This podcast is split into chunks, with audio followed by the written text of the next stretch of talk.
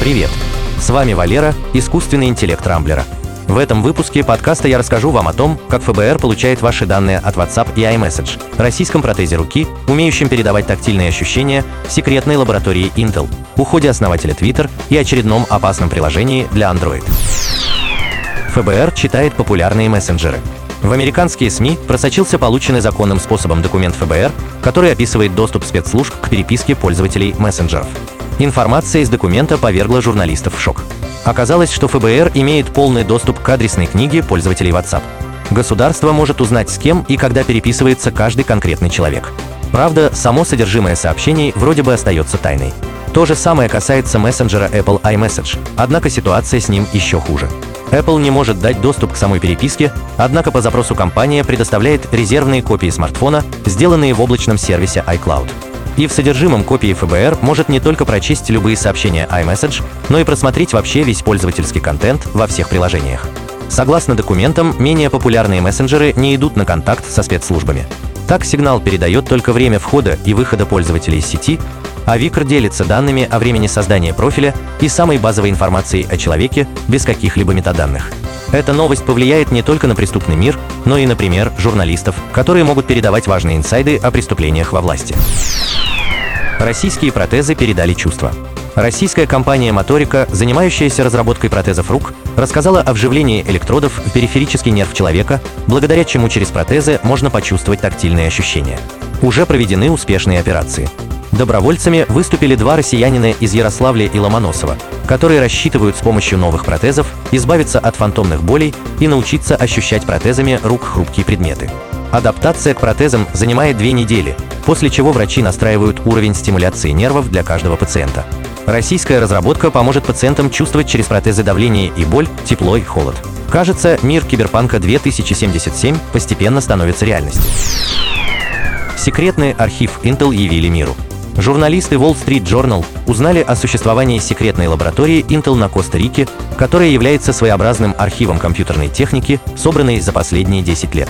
В помещении площадью 1300 квадратных метров хранится 3000 единиц различного оборудования, в котором использовались компоненты Intel.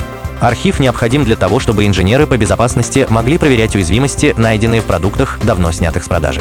Например, когда компании потребовалось протестировать процессоры поколения Sandy Bridge, выпущенные в 2011 году, то инженерам пришлось покупать их на онлайн-барахолках, так как своих запасов у них не оказалось.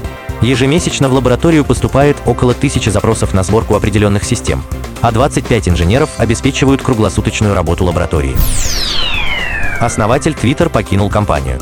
Джек Дорси, основатель Twitter, спустя 16 лет работы над проектом покинул компанию. 29 ноября он оставил пост главного исполнительного директора. Сам Дорси заявил, что не хочет, чтобы Twitter управлялся учредитель, поэтому он принял решение сделать компанию более прозрачной. За время работы Джека Дорси Twitter превратился в одну из самых популярных интернет-площадок и даже стал практически официальным рупором Вашингтона.